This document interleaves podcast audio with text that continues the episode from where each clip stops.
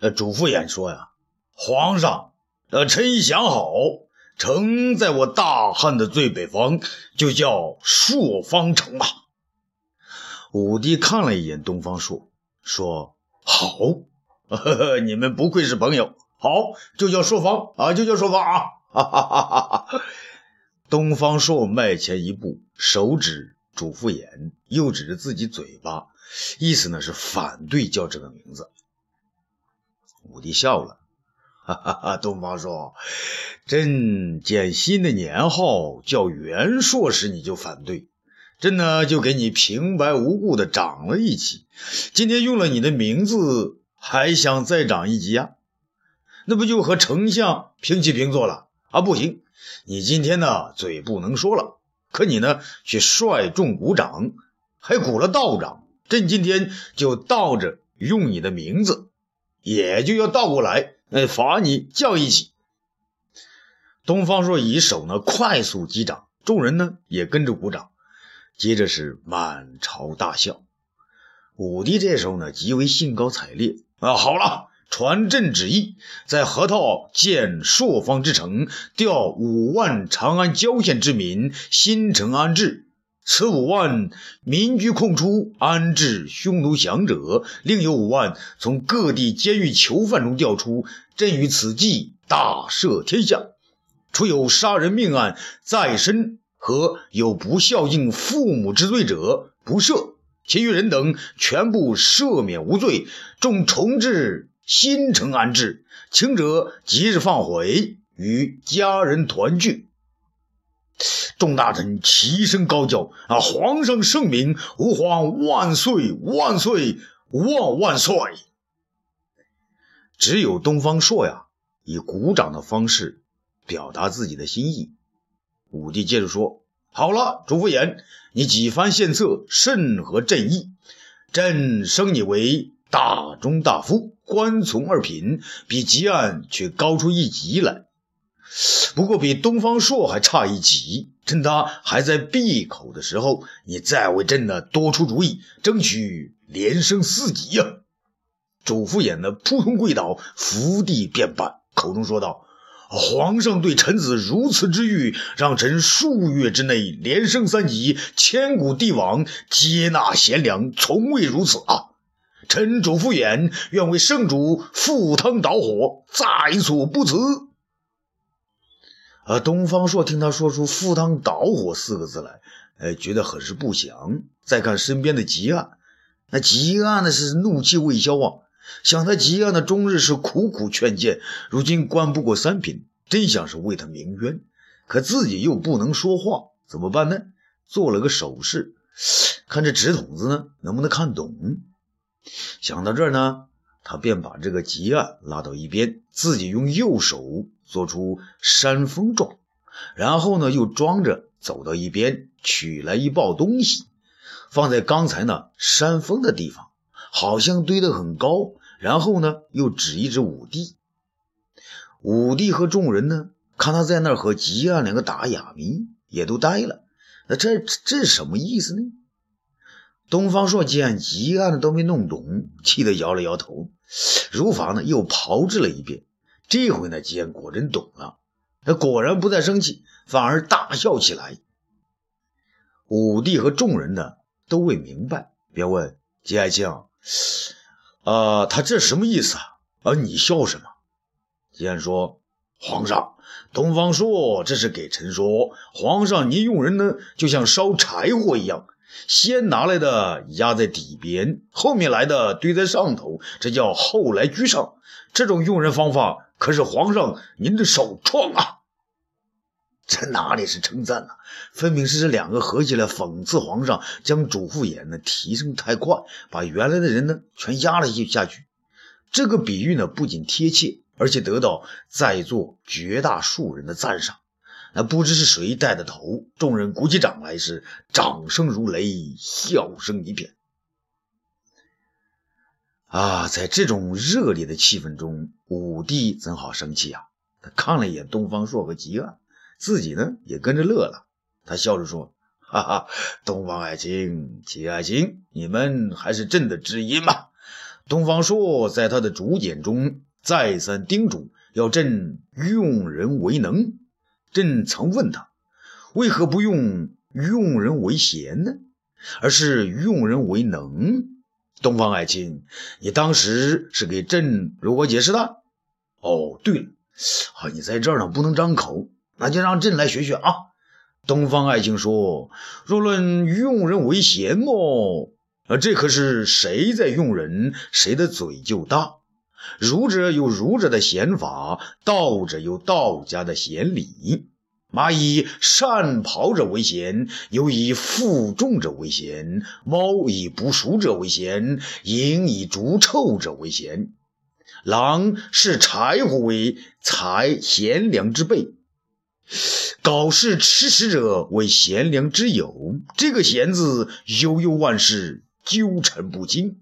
用人为贤，常常沦落为用人为累，非累我者不贤也。那就只有自己的儿子才累己，自己的亲人才累己。说来说去，用人为贤与用人为亲，不就是一回事吗？那说法不一样，骗骗人罢了。所以，东方爱卿对朕说：“看人主要是看其能耐，能耐过人而不害人，便可大用；若要害人，便须以法治之。何必在一个闲字上绕弯子，愚弄世人，也弄昏了自己？”东方爱卿，朕说的这些是你的月圆意吧？朕可是没多加一点点哦。呀，东方朔心里想：皇上啊，你真是好弟兄、好兄弟啊，好学生啊！可他不能说呀，只是一边点头一边鼓掌。众人呢，今天首次听到“用人为贤”与“用人为能”的区别，个个都是茅塞大开。尤其是张当，他觉得武帝的话呢，东方朔的话都说了，说到了他的心坎上。于是呢，他带头鼓起掌来，所有朝臣都随之而动，一时是掌声如雷。武帝对着东方朔坚定地说：“朕要用人为能，就是要让后来者居上。”然后他转向众人：“啊，你们都听好了啊！东方朔和吉安是在夸赞朕的用人，不讲资历，后来居上。”你们今后谁要是像主父偃那样勤于献策，朕也便把他放在最上头。东方朔呢，那觉得皇上真会转舵，不禁点了点头。可是他觉得呢，这还不够过瘾，于是便跑到主父偃的身后，右手呢在他屁股后面扇风，左手高一下低一下，表示呢烈火浓烟在向上走，自己的眼睛呢也向天上看着。口中呢向上是频频吹气，那意思是催主父偃呢快快燃烧，化灰为烟。众人这下子全部大笑起来，又是一阵如雷的掌声。他看到东方朔这副滑稽的样子呢，武帝是也非常开心。他笑着说：“好了，众位爱卿，众人拾柴火焰才高，那就把这大火呢给烧起来。”主父偃。你快带于禅他们安排住所，丞相准备建成。这众人呢，一一退下。东方朔当然也想溜，却被武帝叫住了。那东方朔啊，你留下。东方朔回过身来，一边示意自己呢口不能说，一边呢还要走人。东方呃，武帝却说：“东方朔，主父也让我。”打发走了，你可以说话了。朕要你答话。东方朔呢，只好开口说：“啊，臣遵旨，请皇上问吧。啊，朕要问你，昨天朕派你去追郭谢，你办妥了没有啊？啊，臣全部办妥，按旨办妥了。那郭谢他人呢？朕今天怎么没见他上朝啊？”东方朔大叫道：“郭谢啊！”你这个大傻子，金印不懂得要，钱呢他嫌烫手，他跑回杜县老家去了。哦，我的大怒啊！你别给我装傻了，这要你怎么做的？东方朔呢，一脸委屈。皇上说了俺命东方朔持朕的宝剑，快马前往，务必截住，将人带回。是啊，啊，朕让你务必截住，将人带回呀。可郭其他人呢？你截住了吗？啊，带回了吗？东方朔呢，还是坚持，他截住了，啊，带回来了呀。武帝也不明白啊，那郭其他人呢？你怎么说回都县了？东方朔反问道：“皇上。”您刚才还亲口说的，务必截住，将人带回。臣是将他们截住了，还带回了一个霍光来呀。霍光，霍光不是皇上最喜欢的小人吗？武帝知道啊，坏事了。东方朔呢，给自己耍滑头了。啊，朕要的是郭谢呀。皇上，臣知道，不管是仙人还是圣人。都要把喜欢的人呢要在身边。霍光那是你喜欢的，臣就带来了。郭谢您并不喜欢，臣呢就把他放走了。武帝叫道：“大胆！来人！”身后武士呢马上出列。有，你快派出人马，将那弃官而逃的郭谢捉拿归案。这东方朔急忙拦住：“哎哎哎哎，慢慢慢，皇上啊，您可是金口玉言，不能改啊。”武帝道：“我没有改呀，昨天是这么说的，今天还这么说，变什么了？皇上，那您刚才在朝堂之上向百官宣布，朕与慈济大赦天下，除有杀人命案在身和有不孝敬父母之罪者不赦，其余人等全部赦免无罪，而重者心诚安置，轻者即日放回，与家人团聚啊。”武帝这才明白。他刚才呢，已经大赦天下了。东方朔接着说：“皇上，如果说郭谢昨天有罪，您捉他是对的。可今天他这个大孝子不在，杀人命案在身，和有不孝敬父母之罪者之列，所以他呢已经预赦了，您不能再捉拿他了。”虎帝气得嘴直发抖，想了半天呢，没辙，他又被东方朔呢戏弄了一回。哎呦！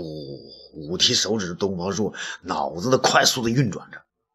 好啊，东方朔，你先躲着啊！后来又装哑巴，最后呢，等朕的大赦天下以后，你再说出郭谢的事儿，你再戏弄朕，朕要罚你。东方朔却说：“皇上，哎，您不能再罚我了。哦，为什么？皇上，今天您将臣的名字倒过来用，还有无缘无故的将臣就降了一级。”你再罚臣的话，恐怕会于于心不忍吧。武帝的心呢，平静下来，一个绝妙的主意涌上心头。嗯，好，我也不罚你，我我我我赏你，赏你还不成啊？啊，得意。杨得意急忙应承：“啊，臣在。传朕旨意，今晚朕在东方爱卿家中赐宴。”朕要请卓文君出席作陪。杨得意高兴的叫道：“啊，臣领旨。”说完呢，对东方朔挤了一下眼睛。这东方朔急了：“哎，皇上，我求求您了，您再降臣一级行不行？你别这样治臣呐，臣服了您了。”哈哈哈哈！您也有服的时候，不行啊，朕金口玉言，不能改变。东方朔呢，无奈的摇了摇头，慢慢的呢，拖着步子走下城门。天色将晚呢，东方朔在院子中与妻子齐楼女呢在一起商议。啊，我说夫人呐，你可要当心呐，皇上赐宴到咱家中可不是什么乐事啊。齐楼女呢先乐了，那不是乐事我来长安那一天不就是乐事吗？皇上以为。我会给我的老公一个难看，哼，要罚要跪，那是咱家自家的事儿，你说对不？啊，夫人英明，我夫人英明啊！东方朔呢敷衍了一句，又嬉笑着说：“不过也就是每月月底才跪一下，何必老挂在嘴上啊？”七楼女呢也乐了：“好了好了，今天月圆之际，那我们夫妻恩爱如初。不说了，皇上今天还要再送几个美女来吗？”东方朔呢摇摇头，不会。皇上说呢，他今天只请一个来。七楼女呢更坦然，那几十个我都不怕，那这一个难道就把我吓到了？夫人呐，你还是要当心，皇上请来的这一个呢，可是个四十多岁的啊，哈哈哈哈四十多岁的比我还老，那我可就更不怕了。我说夫人，这个人是成都的才女卓文君呐，那卓文君。他一子文君要怕什么？俺那我七龙女七龙无敌，还怕他成都才女不成？东方朔拉着他，好啦，好啦，你不怕啊就行。正说着呢，外边杨得意叫道：“皇上驾到！”啊，欲知后事如何，咱们下次接着说。